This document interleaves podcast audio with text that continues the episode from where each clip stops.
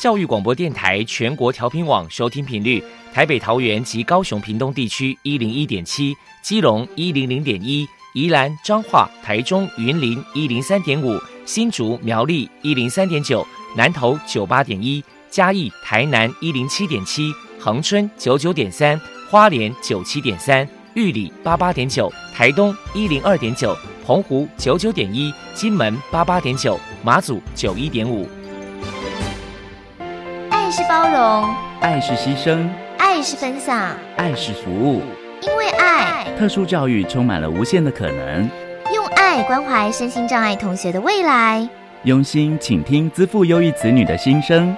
欢迎老师、家长、同学们，大家一起加入特别的爱这个大家庭。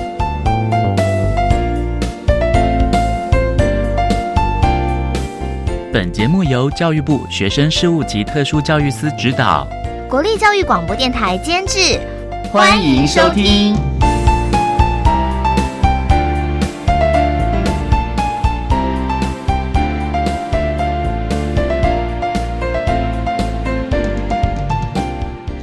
因为爱，我们在空中相聚，欢迎您再度收听特别的爱，我是小莹。这个节目在每个星期六和星期天的十六点零五分到十七点播出。在今天节目中，将为您安排三个部分。首先，在“爱的小百科”单元里头，波波将为您安排“飞翔云端”的教室单元，为您邀请基隆特殊教育学校的学务处训育组的组长李佳云李组长为大家说明基隆特殊教育学校针对性别平等教育推广的成果以及相关的做法，期望提供家长、老师、同同学们可以做参考了。另外，今天的主题专访为你安排的是《爱的随身听》，为您邀请国立罗东高级中学辅导处的辅导老师胡敏华胡老师为大家说明性平的真谛，谈身心障碍学生性别平等教育的教学重点以及防患未然之道，希望提供家长、老师还有同学们可以做参考喽。节目最后为你安排的是《爱的加油站》，为您邀请中华民国脑性麻痹协会的理事长刘汉宗刘理事长为大家加油打气喽。好，那么开始为您进行今天特别的爱的第一部分，由波波为大家安排飞翔云端的教室单元。飞翔云端的教室，特殊儿是落难人间的小天使，老师必须要拥有爱的特异功能，才能够解读与引导特殊儿。教师是特殊教育非常重要的一环，我们邀请相关的老师分享教学技巧、班级经营、亲师互动等等的经验，提供给教师们参考运用哦。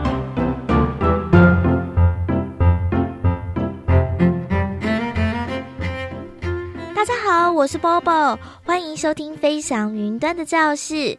今天我们要探讨的主题是性别教育。我们特地请到了基隆特殊教育学校的学务处训育组长李佳云女士，来跟大家分享性别平等教育的推广成果。首先请教一下李组长，请问基隆特殊教育学校实施性别平等教育有多久的时间了？其实就性别平等教育是教育部一直算是有法规规定一定要推行的，所以我们就是基本上都一直有照着法规推行，对，所以就一直有在施行就性平这一方面的部分。为了推广性别平等教育，李组长表示曾经举办过以下的活动。就性别平等教育的话，说每年，比如说上下学期都一定固定会有一次的性别平等宣导的教育活动，这是全校性的。那当然还有我们就个别的有一种每学期也都有小团体的课程，这大概是职人的一个小班级，就有导师哈，可能提出需求，就性平方面观念需要加强的学生，我们特别开的一个课程。那另外呢，我们。性别平等，我们就一定照法规有一个性平推动小组的委员会，每个学期都会固定开的一个会议，这样子。接下来，我们就请李组长分享一下，在指导特教生性别平等教育，老师在教学上有哪一些小 paper 呢？教学上其实老师一直在纠结的一个点，就是说，哎，这一部分该不该教？因为呢，学生又是比较特别的，怕说一旦 教了之后，就怕所谓的开化，他们反而原本不认识的反而去认识。但是呢，我们还是给予老师一些观念，这些像基本的观念的，还是要给予。虽然说他们是特殊教育学生，还是要灌输给他们，因为毕竟还是要避免他们以后还是会出社会，要给他们一些正确的观念。那当然了，除了这些基本的观念要灌输给他们，那要注意的就是，当然在教导他们的时候，没办法用。一般生就是普通生，他们教导方式可能要再简化，或者是说像平常课程是多次的教学，他们一定是没办法一次就吸收。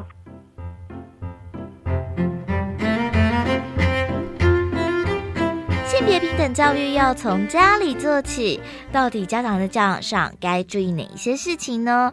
我们请李组长来分享一下。家长的话，其实就比较早期，当然是在观念上是比较保守。那现在家长是比较越来越能够接受这一方面的话题。当然，如果说就教育的部分，不可能只有从学校这一部分。那我们也是希望说，能在家里有时候也给予学生一些比较正确的观念，比如说是交往的方面呐，或者一些卫教的部分。也希望说能配合学校或者老师的教学课程，也多给予学生一些教导。对，就是希望家长也能配合，不单单只是靠学校的力量这样子。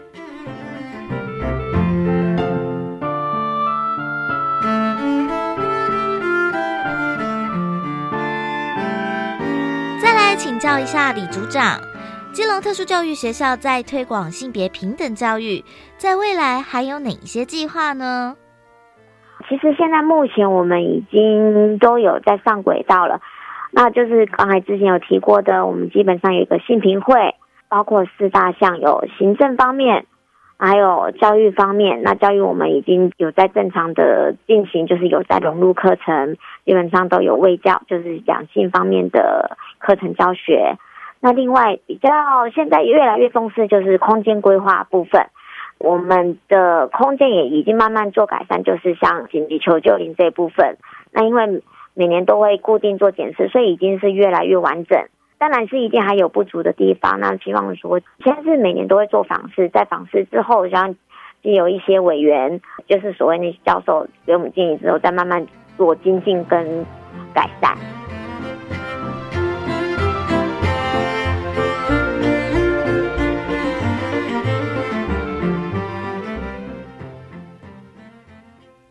接下来，我们就请李组长来破除一下一般大众对于性别平等教育有哪一些错误迷思。应该可以分为几部分。首先呢，就是就性别的划分，可能大部分就两性，大家只能第一个观念就是男女。其实现在是多元文化，有可能是男男或者是女女。第一部分，再来就是年龄的部分，那就是现在。大部分可能都会觉得是男大女小，其实现在也都很多是，就我们特殊生也会发生说女大男小的这种状况。那再来就是这几年一些在做修正的，是以前是可能是就法规的部分，可能只有性骚性侵这部分，那现在就是加一个性霸凌，把内容作为更详尽啊。还有就是以前可能认为说只有碰触到才叫做性骚扰或者是性侵害，现在。言语上这些也都可以含挂在这些法规，就是会侵犯到人的这一部分，这可能是一般人家目前还比较不清楚的。嗯。最后，针对性别平等教育，还有什么样的话想要传达的呢？就可能是回归到刚才前面的，然后在家庭家长这一部分，单单靠学校的力量绝对是不够的，那还是希望说。家长呢也能够多多配合，当然也是要从小做起，不可能说到十四、十五岁才有这些观念。当然是越小有这些观念，对我们未来性别平等教育推展会实施上会更容易。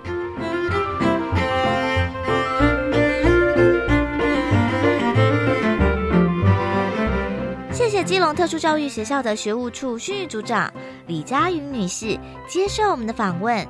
现在，我们就把节目现场交还给主持人小莹。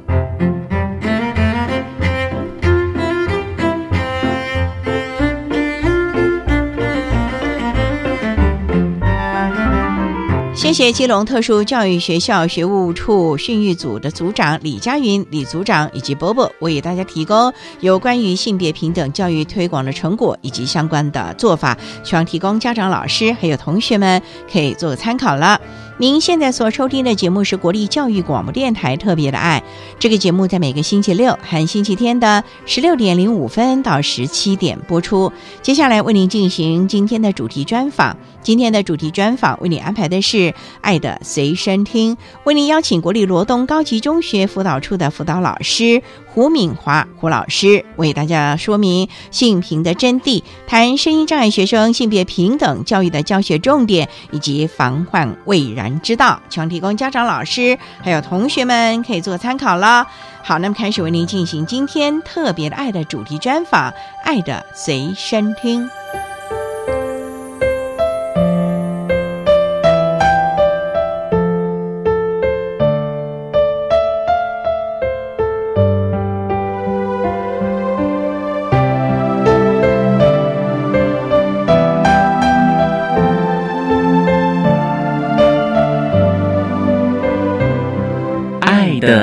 身听。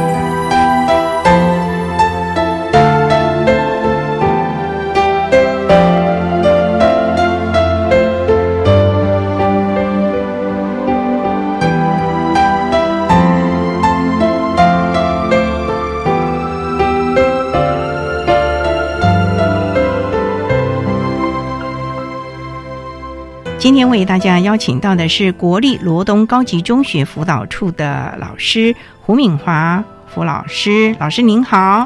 主持人好，各位听众朋友，大家好。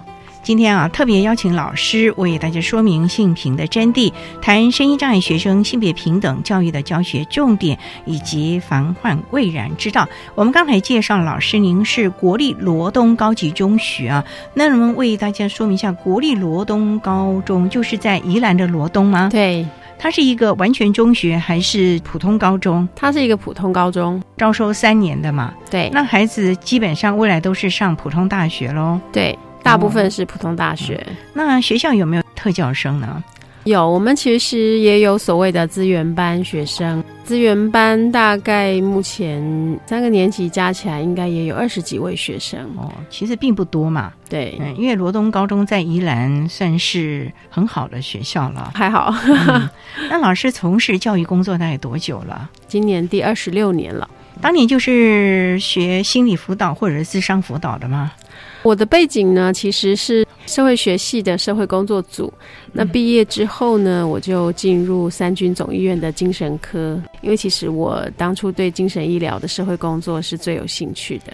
在东吴的时候，其实也修了很多关于特教跟社会工作的课程，所以毕业以后，先在三军总医院的精神科担任社工员，之后结了婚，才到宜兰教书。可以这样转换哦。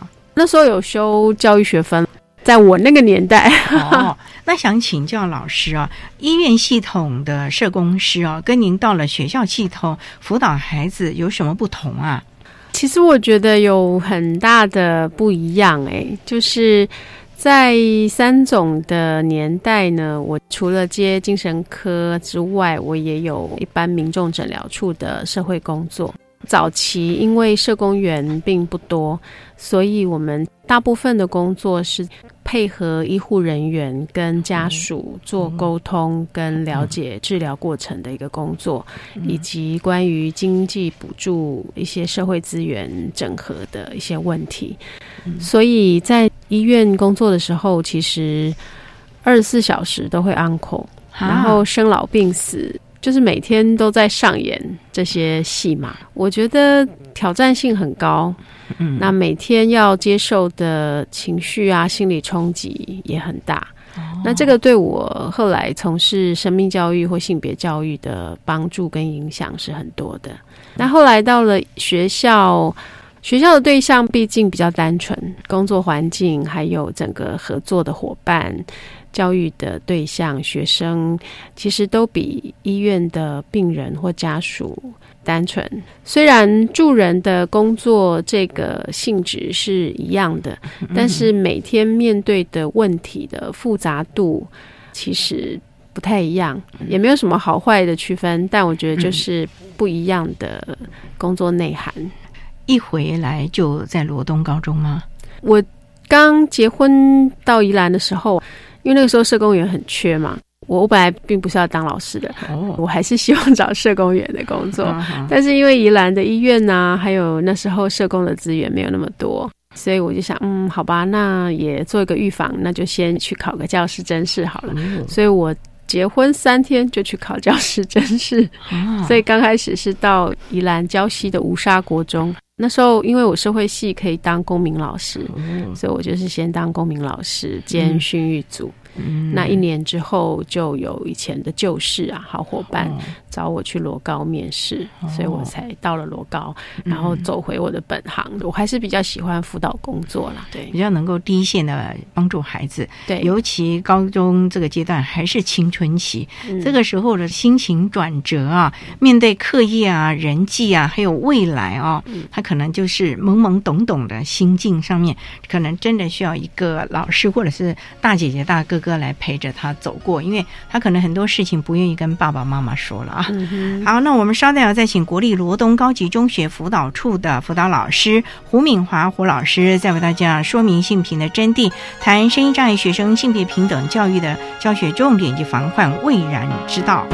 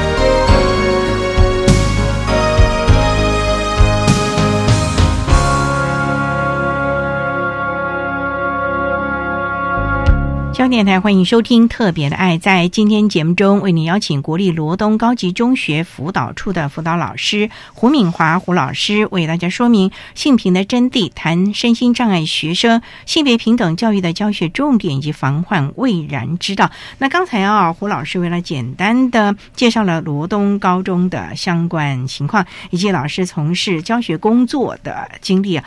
那想请教，罗东高中都是大孩子，我们的辅导是到。到底可以在学校系统协助孩子一些什么事情吗？只是心情不好去找老师疏导一下吗？过去很多人对辅导室的观念就是好像有问题了、有困扰了才来找辅导室，但事实上，罗东高中在我过去这二十几年来，从老师到接了主任行政工作，我们其实一直都致力于希望辅导室成为学校的。幕僚单位就是资源组织，就不只是老师们可以来跟我们讨论怎么样做班级经营，怎么样能够更理解学生。之外，也希望我们罗高的孩子，除了比较消极面的解决自己的问题或困扰之外，他能够更积极的知道，当我。想要去探寻我生命当中的一些意义跟方向，不管是人生的方向，或者是生涯的一些探索，我们都希望他可以主动的到。辅导室来，辅导室来探问。所以其实这二十几年来，我觉得罗高的孩子对于辅导室是一个很习惯的，就是到辅导室我就可以找到很多资讯，我也可以跟老师聊聊天。啊，不一定是很负面或者是刻板印象，说啊你一定是被转介或者是怎么样？嘿，那倒不一定。所以其实是孩子们自己知道要找个出口，当有问题或者是需要。做一些建议的时候，可能就会跟老师们聊一下了啊。那想请教了，性别平等教育也是这几年来大家蛮重视的。那在罗东高中辅导师在这一块有没有做一些相关的配套措施，或者是和其他老师的课程一块来融入呢？讲到性别平等教育，在罗高应该也是有二十几年的历史了，这么久了。因为我说过，我是从医疗系统出来的。所以在医院工作的那个年代，我就接触了很多不同的性别故事，不管是准备变性的朋友，或者是同志，在那个还是把同性恋当成是疾病的年代。其实有很多的父母家属会来求诊，甚至当事人自己也会来讨论。嗯，但是我其实心里面一直是很尊敬这些朋友，因为我觉得他们不应该被当作病人。那果然随着时代的演变嘛，现在这些所谓病态的诊断标准什么，其实也都拿掉了。那回到学校，所以我就非常积极的想要让。学校里面每一个不同的孩子都能够被看见。我觉得性倾向的不同，或者是他的性别气质，或者是各种包括身心障碍的孩子，在学校这个场域，不应该只是为所谓的正常来服务。所以，其实性别平等教育，我觉得它的本质上就是一个尊重的。正义的，我希望在学校的场域能够公平的对待这些孩子。所以，早在两性平等教育之前，那时候要讲两性，对对，不叫性别平等，对对对。而且，早在法律通过之前，我们就跟同志咨询热线合作，也跟很多的社会资源合作。当然，医疗单位以前的旧事啊，我也会找他们进来，一起从社会建构的观点跟孩子们讨论。性教育或是情感教育等等，对，所以就是尽量的运用一些资源，让孩子有更宽广、更多元的方式来看待所有的事情了啊。对，好，那我们稍待啊，再请国立罗东高级中学辅导处的辅导老师胡敏华胡老师，再为大家说明性平的真谛，谈声音障碍学生性别平等教育的教学重点及防患未然之道。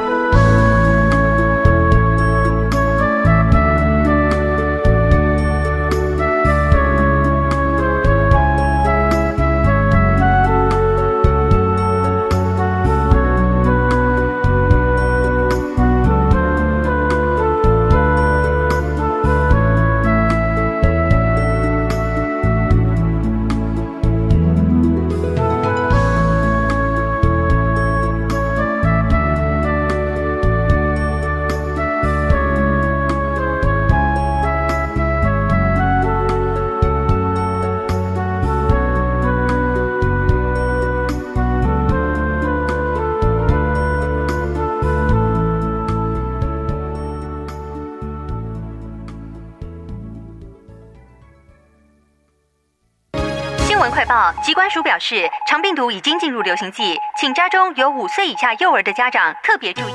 老公，你听到没？新闻说哦，说特别是家中有感染肠病毒的幼儿，出现嗜睡、手脚无力、持续呕吐、抽搐等重症前兆病征，要迅速送医治疗。哎，那你刚回来有没有先洗手？如果没有，我可是不准你抱 baby 哦。是，老婆大人。预防肠病毒，赢在勤洗手。以上广告由疾病管制署提供。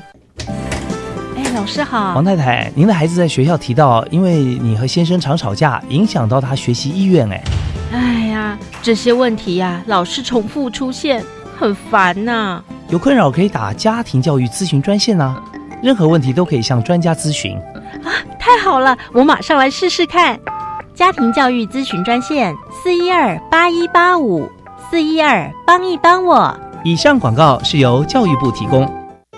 三十年来，我见过很多人的手，有被遗弃的，被家暴的，被性侵害的，还有失亲的孩子。只要有帮助，我都愿意伸出援手，不放弃每一个生命。我是善牧基金会执行长汤静莲修女，我们需要你的支持。详情请洽善牧基金会官网或拨零二。二三八一五四零二，二三八一五四零二。管那么的水，落嘎西木啊！大家好，我们是 OK 合唱团。您现在收听的是教育电台。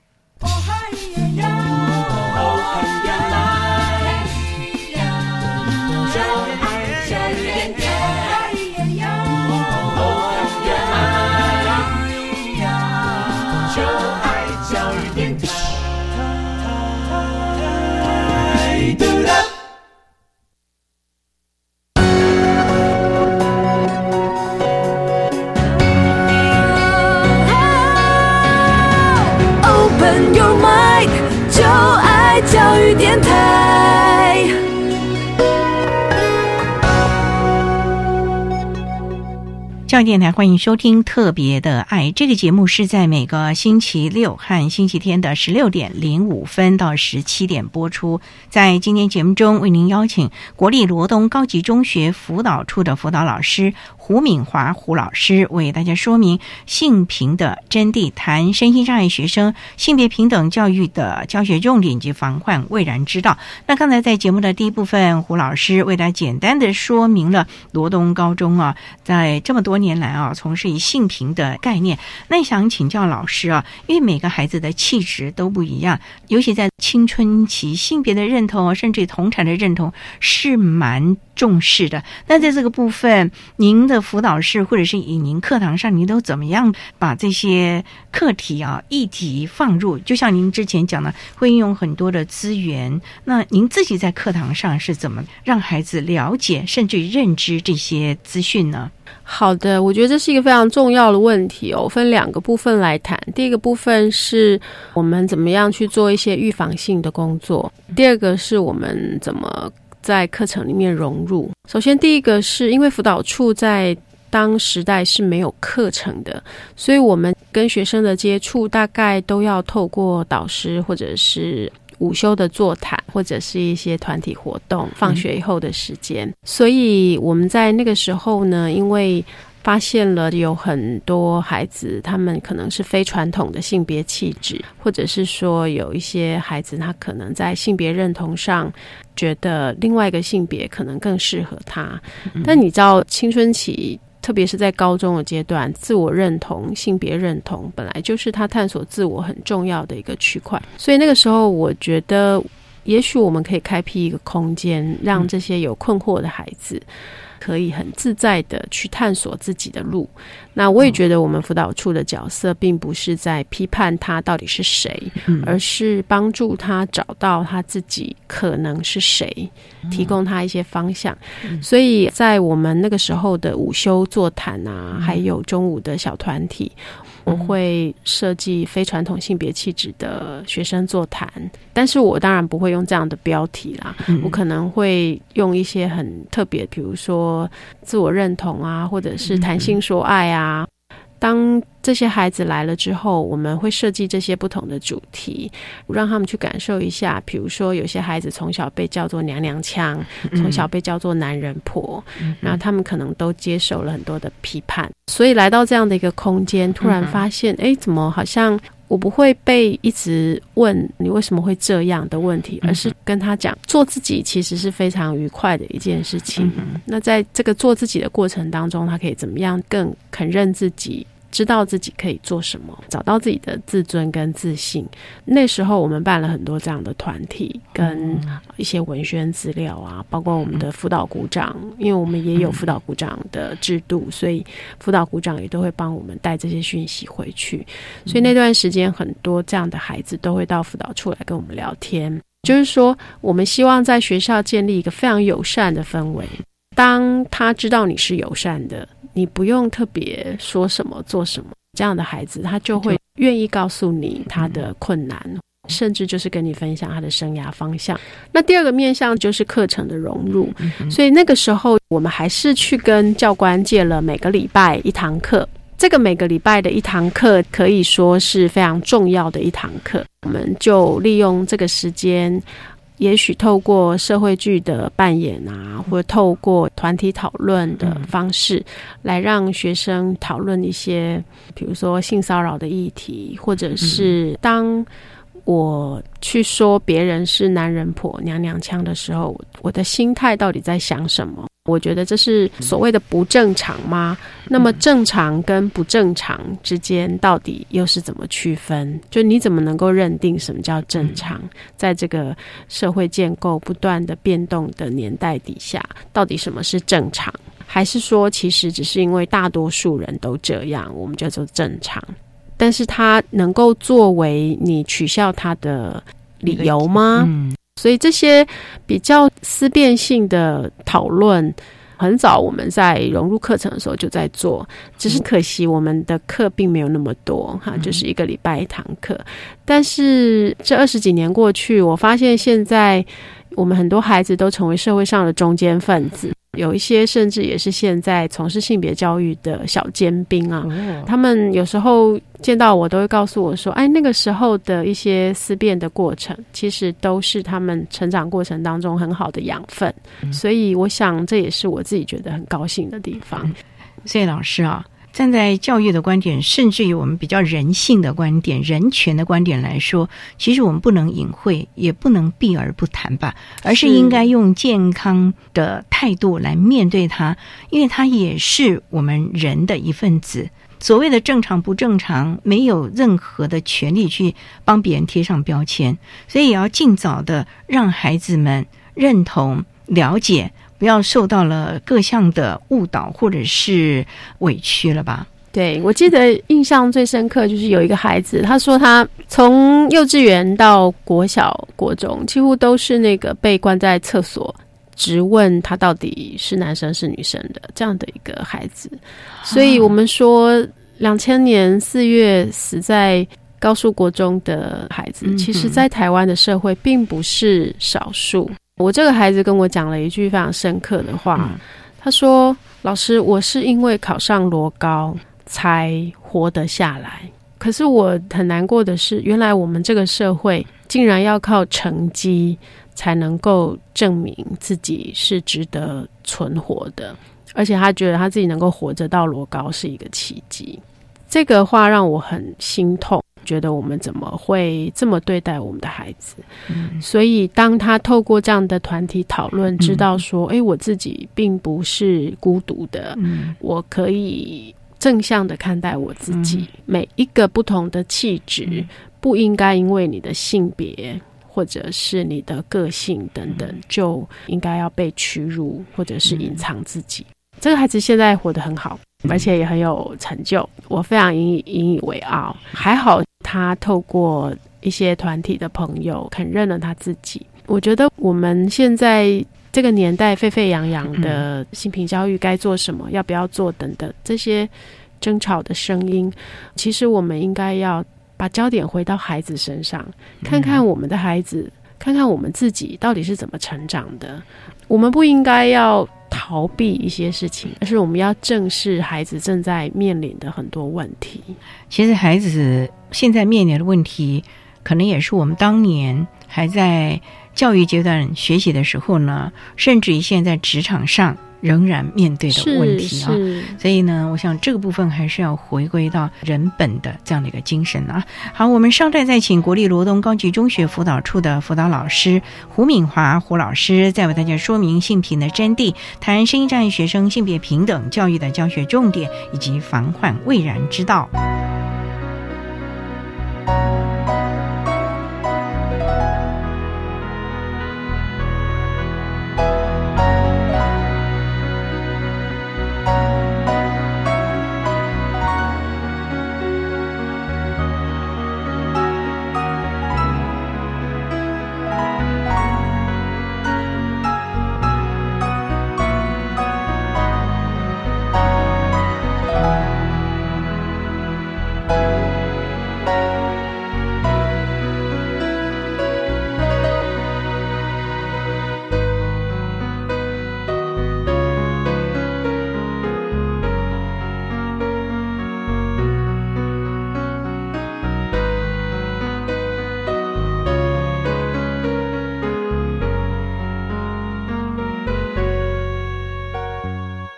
教育电台欢迎收听《特别的爱》。在今天节目中，为您邀请国立罗东高级中学辅导处的辅导老师胡敏华胡老师，为大家说明性平的真谛，谈身心障碍学生性别平等教育的教学重点以及防患未然之道。那刚才啊，胡老师为大家分享了让人真的是还蛮慨叹的一个孩子啊，不过还好。在罗高这段时间，让他找回了自信，也让他自我认同了。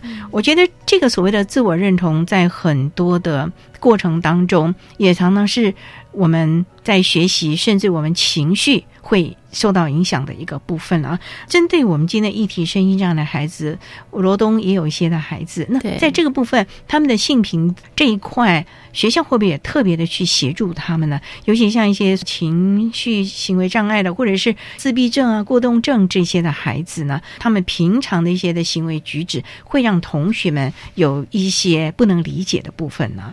是，对于特殊需求的孩子，他们的状况程度都不一样。原则上，我刚刚所说的课程融入或者是一一般预防性的活动，大家都是参与的。那当然，少部分有一些孩子，如果他有一些不同的状况，我们的导师因为也做过很多的研习，所以导师都会很积极的转介。我记得很多年前有一个自闭症的孩子，在行为上、语言上都让大家觉得非常可爱啦，就有时候无厘头的孩子，我们就发现他在班上有一些行为，可能以前的习惯，但他并不觉得那个是不得体的，或是不 OK 的。就比如说，他会拿裙子起来扇风嘛，是是是。我们在家里其实可能都会这样子，但是公领域跟在家里面的界限，他可能。还没有那么明确的分野啊，有些孩子当然觉得你这个是故意的吗？因为不了解他。罗东是男女合班吗？对，早期是男女分班，但是男女合班已经很久了。对呀，所以孩子们就会不解，就是他到底是故意的呢，还是要引起注意呢，还是他真的是不懂呢？因为一般的孩子在几年前对于自闭症可能了解也不是那么多。所以有些孩子可能就会私底下窃窃私语喽。嗯，可是这个其实都会对同才人际关系造成影响，所以我们就要特别的做个别的咨商。老师，像这种状况，你们是怎么知道的呢？因为孩子会主动来跟你们说呢，还是老师发觉了有这样的情形来跟你们讨论该怎么做呢？主持人讲的这两个都很重要。我想，一般学校也都会做，就是我们必须要做很多预防性的座谈。都会办老师研习，针对特教、针对性别、针对生命教育等等，让老师知道预防性的工作你要怎么去跟孩子沟通。那如果真的出现了一些状况，你要怎么及时跟辅导处转介？学生也是透过刚刚讲过的很多座谈，或者是团体，甚至是辅导鼓掌同才之间，他就适度的要释放一些讯息，什么样的状况你可以来跟辅导老师讨论，转介给我们需要去找什么样的孩子。那当然，家长这一块我们也很重视，所以很多的家长座谈、家长学院、亲子座谈，我们都会释放这些关于性品或生命教育的讯息。透过这些管道的通力合作，一旦有状况了，导师就马上转介给我们，征求家长的同意，就会把这个孩子带来辅导室跟他聊一聊。带来的时候不能明目张胆的吧？教务处报还是辅导处报？哦，不会不会。我们做个案咨商，或者是找学生，除非是那种学务处转介寄过的学生，学务处会直接请他过来。其他大半的孩子，我们都还是会跟导师商量一个方式，就是导师您找个空带他过来，或者是孩子知道。可能老师会找他，那我们就约定哪节下课，他就自己过来跟我们聊一聊。所以，我们通常不会用这种广播啊，不到万不得已，我们不会去找学生。嗯，所以班上同学也不会知道辅导室要跟这个同学谈了。一般的状况其实是不需要让同学知道，可是如果我们真的很需要同才一起来帮忙处理这件事情，那我们就会技巧性的跟几个孩子沟通，或者是甚至有一些特殊学生，他的状况一定要让同学注意的，不一定是性品的问题，也许是其他，比如说有视觉障碍学生啊、听觉障碍学生，他真的需要同学帮忙做什么，那我们就需要。做班级辅导，所以其实对于身心障碍或特殊需求的学生，我们辅导处、跟教务处、还有学务处、还有资源班的老师会做非常充分的沟通。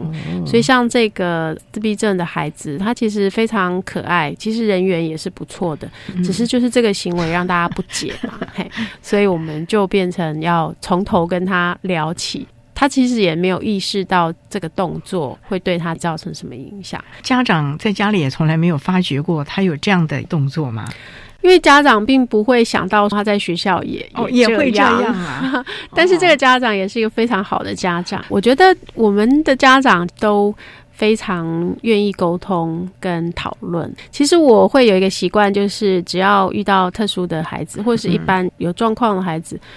除非问题来自家长，这个可能又技巧性的慢慢谈。但是一般性的状况，我一定会先联络家长，因为我想要先了解家长对于这个问题有没有注意到，或者是他有没有处理过，然后他有没有什么困难，或者说他有没有什么建议。所以我们跟家长沟通之后。我觉得这家长讲了一句话让我很感动。他说：“其实我们也都是透过孩子的成长过程，慢慢在认识这个孩子。因为早期对于自闭症的资源可能也没那么多，那时候他才刚来罗高嘛，所以我刚到了一个新的环境，我也不太知道我的孩子会出现哪一些状况。所以我觉得很感动的是，我们也这样慢慢摸索，慢慢认识这个孩子。然后我们不标签他，不直接对他下判断，但我们就是。”熄告熄灯嘛，就是当出现了一个不同的状况，我们就来好好的讨论，然后引导他，因为对自闭症的孩子行为的。治疗可能还是需要透过一些特殊的方法，所以我们就也跟特教的资源沟通，然后慢慢的跟他讨论，也就 OK 了。然后也跟几个班上的同学聊说，你们好朋友要发挥互相提醒的效果，所以同学们也都知道，哦，原来是这样子，他并不是故意的，哦，他是不了解。那我们就慢慢的一起沟通，一起讨论。后来这行为就减少很多，到后来就没有了。否则，将来到了社会、职场上，对，因为在人际上可能也就出现问题了。问题了，对，我想这个部分呢，我们也不要很不得了的这个事情了，而是应该平常心的来。同理，孩子为什么会有这样的一个行为出现了啊？对，好，那我们稍待要再请国立罗东高级中学辅导处的辅导老师胡敏华胡老师，再为大家说明性平的真谛，谈声音障碍学生性别平等教育的教学重点以及防患未然之道。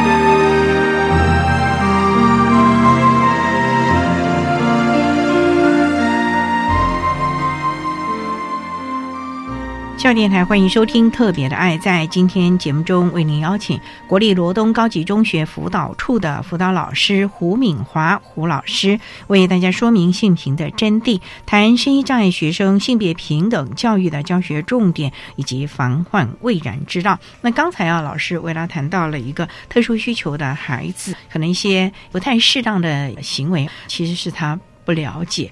经过了辅导之后呢，孩子也知道了。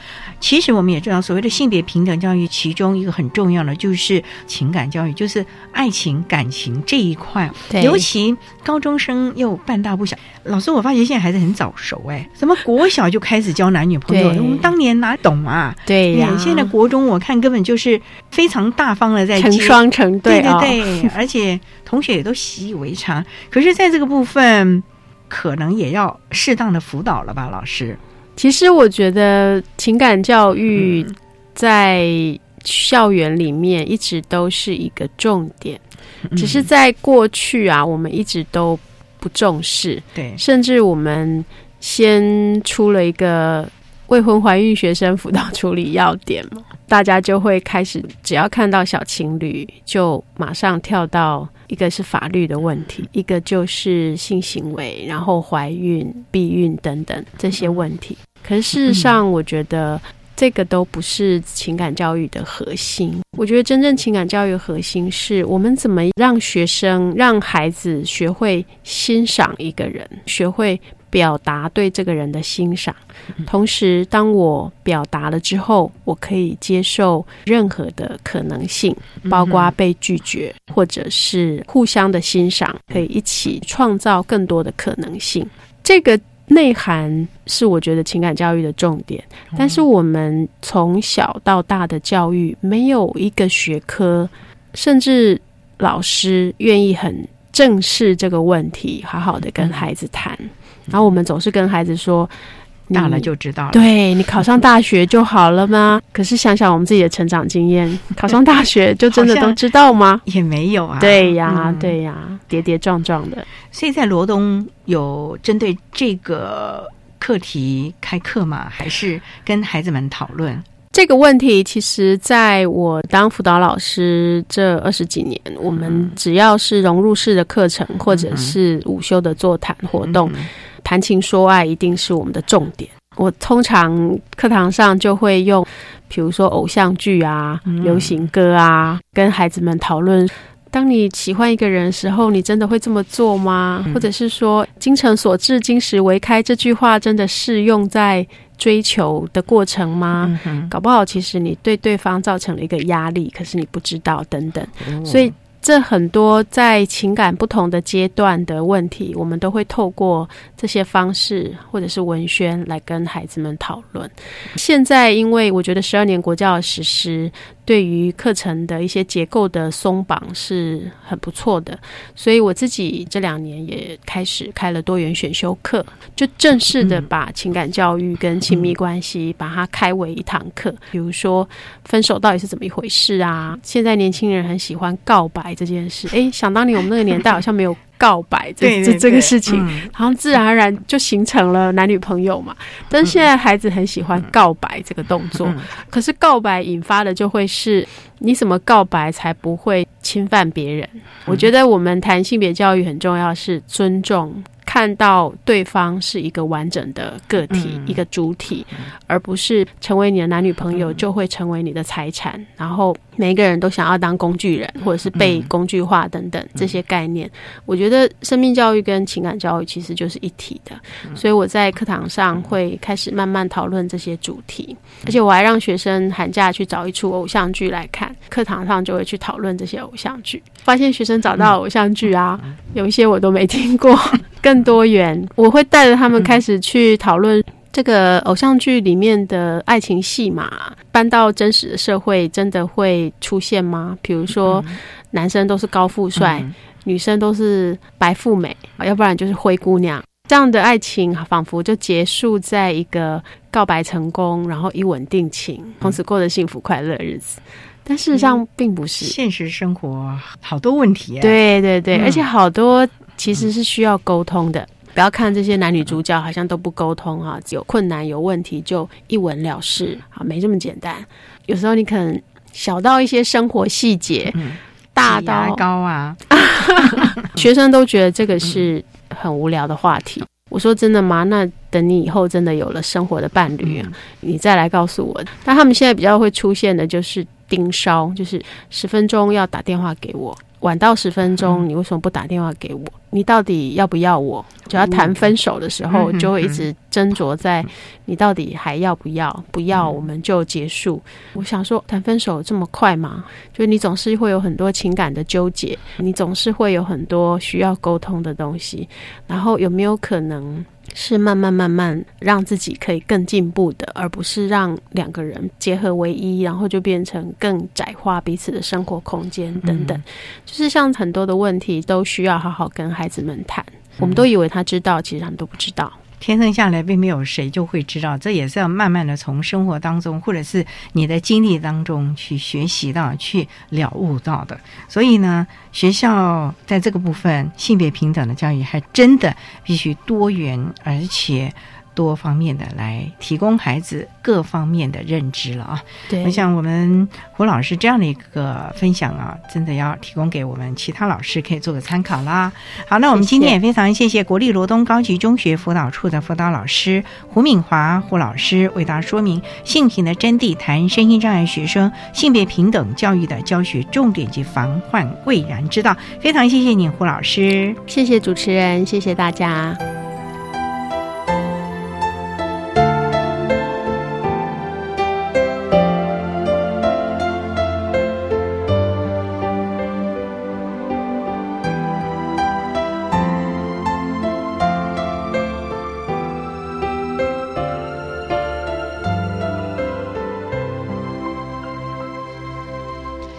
谢国立罗东高级中学辅导处的胡敏华辅导老师为大家分享了国立罗东高级中学针对性别平等教育所实施的相关成果了，希望大家可以做参考了。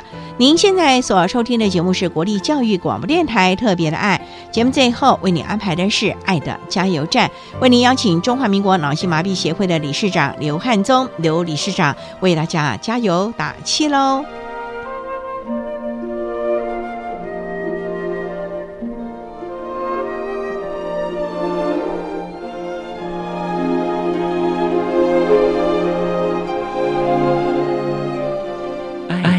加油站。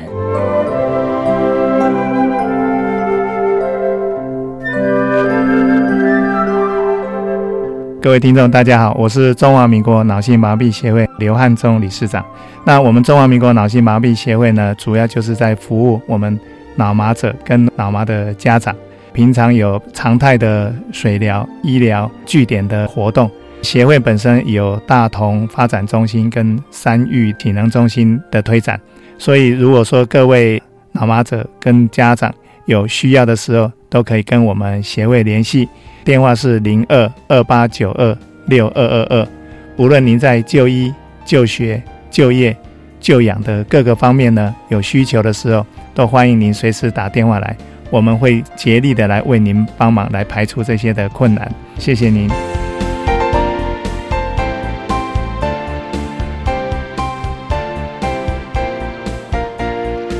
节目就为您进行到这，感谢您的收听。在明天节目中，为您邀请中华民国脑性麻痹协会的理事长刘汉宗刘理事长为大家说明分享蓝天碧海的遨游，谈脑性麻痹学生夏令营的特色以及意义，全提供大家可以做参考了。感谢您的收听，也欢迎您明天十六点零五分再度收听特别的爱。我们明天见了，拜拜。